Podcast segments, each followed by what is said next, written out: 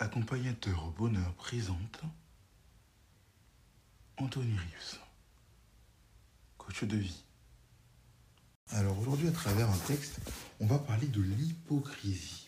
On ne parle pas de l'hypocrisie partielle, c'est-à-dire que des fois on se retient de, pour ne pas frustrer ou ne pas blesser quelqu'un, d'être euh, nous-mêmes ou de parler, etc. On parle de vraiment de la personne qui est un hypocrite calculé, qui recherche vraiment ses propres intérêts. À travers ce texte, à travers ce passage, cette lecture, on va voir en quoi l'hypocrisie est mauvaise et comment rejeter ceux qui sont hypocrites. La lecture de ce poème, de ce texte, l'hypocrisie commence. L'hypocrisie, un vernis, un jeu d'acteur qui n'apporte pas le bonheur, mais le déshonneur. L'hypocrite est faux. Sa personnalité, ses paroles et ses mots. À l'individu sincère, il rajoute des mots. Ils saisissent que tout n'est pas tout beau. On ne vit pas dans le monde de Nemo. Comme si la vie était une pièce de théâtre, ces personnes se revêtent de la fausse sincérité tel le masque. Mais elles oublient que les revers dans la vie peuvent être âpres et que quand le masque tombe, alors à ce moment-là, il casque. L'hypocrisie, chez l'homme l'ignominie, l'infamie qui trompe les cœurs innocents, ne peut duper les cœurs avertis, un défaut qui naît dans les cœurs déjà pervertis. L'homme faux ment. Vive-t-il constamment dans la peur? Qui est le plus perdant? Le trompé ou le trompeur? Ce défaut est une fleur empoisonnée qui détruit tous les liens chers sur son passage dire stop mensonge, avec que la vérité n'est qu'un songe. Plus il y a de spectateurs de cette scène de théâtre, et vous verrez que tomberont tous les masques. Restons authentiques, rester vrai est une épique que les clairs ont préservé.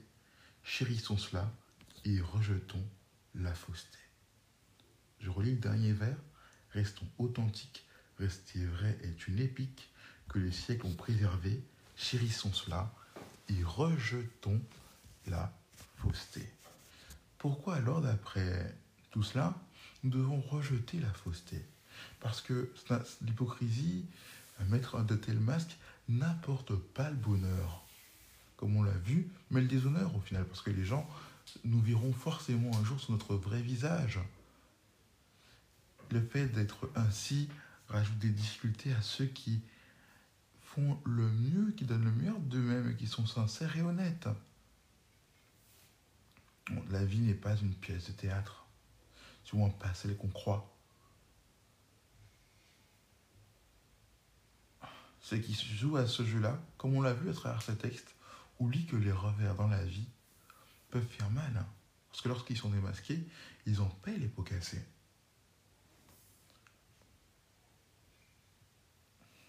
À jouer à l'hypocrite, ça montre déjà qu'on a un cœur déjà pervers, mais si on ne l'est pas et qu'on se dit que c'est la seule solution pour s'en sortir, alors on pervertit aussi notre cœur. Et bien sûr, on le sait, celui qui est le plus perdant, c'est forcément le trompeur. En agissant ici, en étant hypocrite, on devient alors ce qu'on appelle une personne toxique pour les autres, dont il doit s'éloigner que personne n'aura envie de côtoyer, et c'est pas ce que l'on souhaite. Mais ceux qui ont affaire à des personnes hypocrites, limitez vos contacts, fuyez-les, car elles sont dangereuses. Oui, elles peuvent changer, mais tant qu'elles ne l'auront pas décidé, les choses vont être compliquées. Alors protégez-vous. Et ceux qui pratiquent l'hypocrisie, vous n'avez pas besoin de ça. Restez vous-même.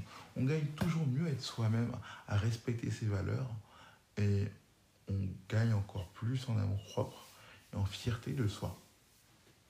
C'était l'hypocrisie par accompagnateur au bonheur, poème que vous pouvez trouver sur Scope Magazine.